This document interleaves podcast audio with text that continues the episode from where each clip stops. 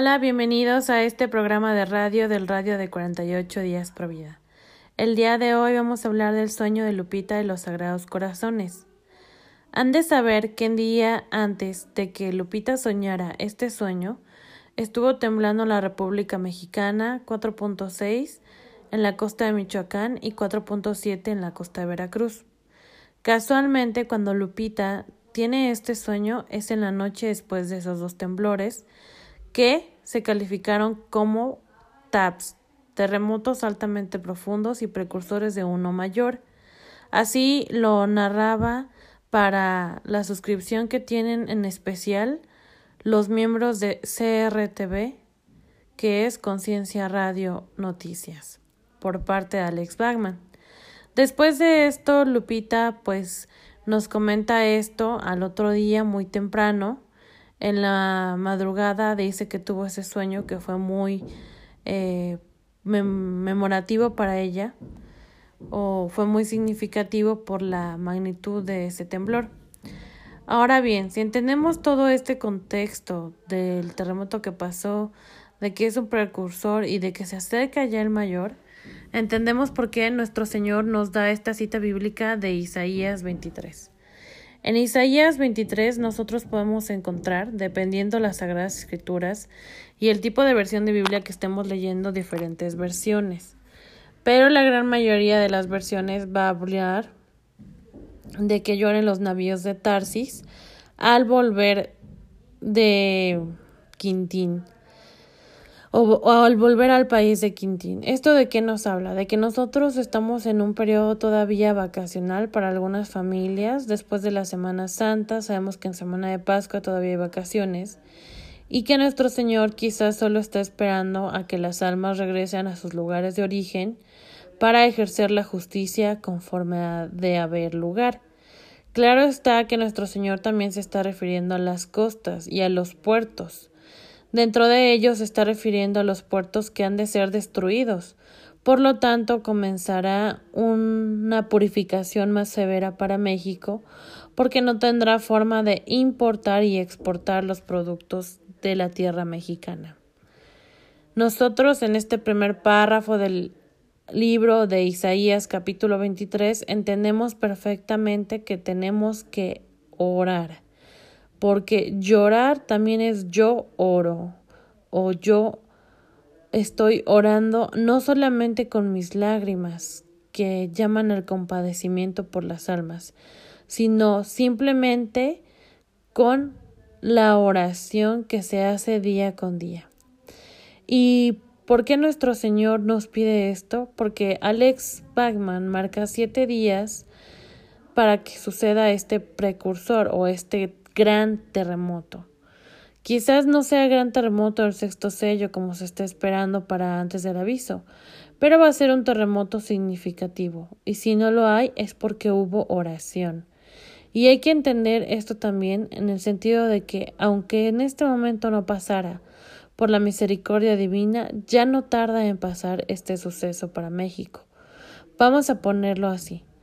Nuestro Señor le dice en Isaías 23, a Lupita de los Sagrados Corazones, al confirmar esa cita, después de haber tenido ese sueño del terremoto, que los puertos van a quedar completamente despedazados, que un antiguo puerto, que sabemos que es Veracruz porque es la ciudad que primero se fundó, la ciudad eh, europea que primero se fundó cuando llegó Hernán Cortés y se llamaba o se le conocía como la Villa Rica de la Veracruz, fue una de las ciudades emblemáticas para el comercio internacional y lo es todavía para el comercio internacional de México con el mundo y del mundo con México. Pero sabemos también que allá anteriormente hemos hablado de una advertencia que existe para que a México le pase lo que le tiene que pasar y esto es la subdivisión del norte del país con el centro del sur. El sur va a quedar completamente desplazado del norte y centro del país. Ahora bien, ¿qué es lo que tenemos que hacer para prepararnos para este terremoto? Una, entender bien lo que se está diciendo en Isaías 23. Que nuestro Señor está viendo que el comercio, ahora con esta plan eh, Momemorum, es decir, todo esto que está pasando alrededor de México y del mundo, que sabemos que es una plandemorum o una pandemia bien planeada, es realmente eh, fomentar el comercio en línea, ¿no? A final de cuentas, muchos de los productos que llegan a través del comercio en línea por parte de Europa, una pueden llegar por avión, lo sabemos, sí, y otra también llegan por puertos. Obviamente un costo varía con el otro, si es por avión, si es por navío, etcétera, ¿no? Pero lo que sabemos es que también o hay muchas cosas que son de consumo más básico que llegan por esos medios. Ahora bien, las almas están enfocadas, como nuestro Señor lo dice, a instrumento anónimo, en ver la televisión, en tener eh, pues los objetos que quieren en sus manos a su alcance sin tener que salir de casa. Y esto no es algo malo. Lo malo es que no se está prestando atención al por qué está pasando esto. Las almas se están volviendo a acomodar en el pecado, en el mal, en la madre de todos los vicios que es la pereza y están acomodándose de modo que no hay un funcionamiento dentro de su introspección interior o dentro de su reflexión interna a moverse a compasión por las almas que están muriendo, por las almas que están siendo engañadas, por las almas que morirán prontamente y a darse cuenta de lo que está pasando en el mundo con el nuevo orden mundial.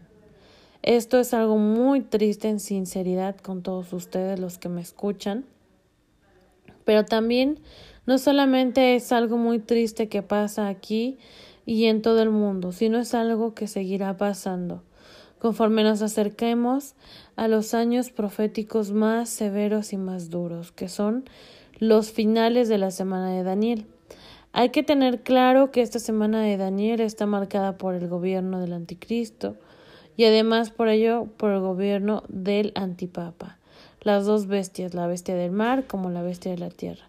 También debemos saber que muchos sucesos deben de pasar para purificar la tierra y no solamente para eso, sino para que Dios cumpla sus promesas sobre sus pueblos elegidos y sus pueblos pueden ser tanto buenos como malos, como necesitados de purificación y de cambios básicos en su fe. Y sobre todo, pues sabemos que también en Isaías 23, nuestro Señor está hablando de la tierra de Canaán, que era la tierra prometida.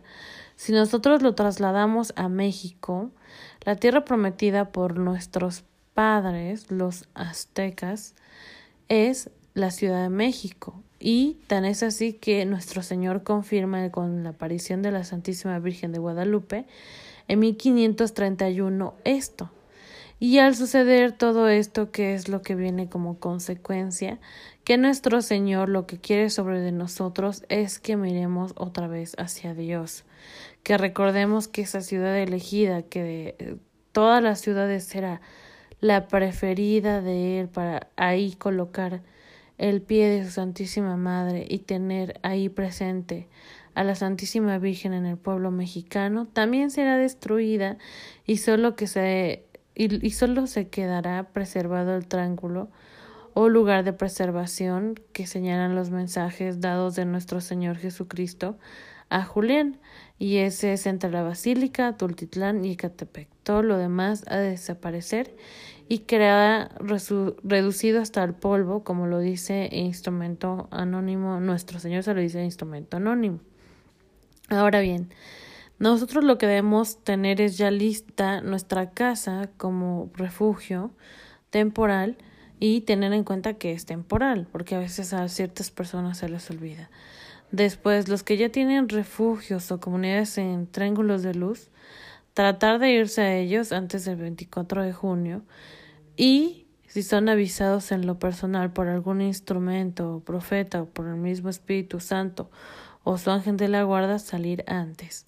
Sabemos que el tiempo apremia y que va siendo cada día más corto, como nuestro Señor también lo recalca mucho en los mensajes dados a Miriam Corsini, que ya estamos en momentos de ver este actuar del maligno, pero también el actuar de Dios en contra de los actos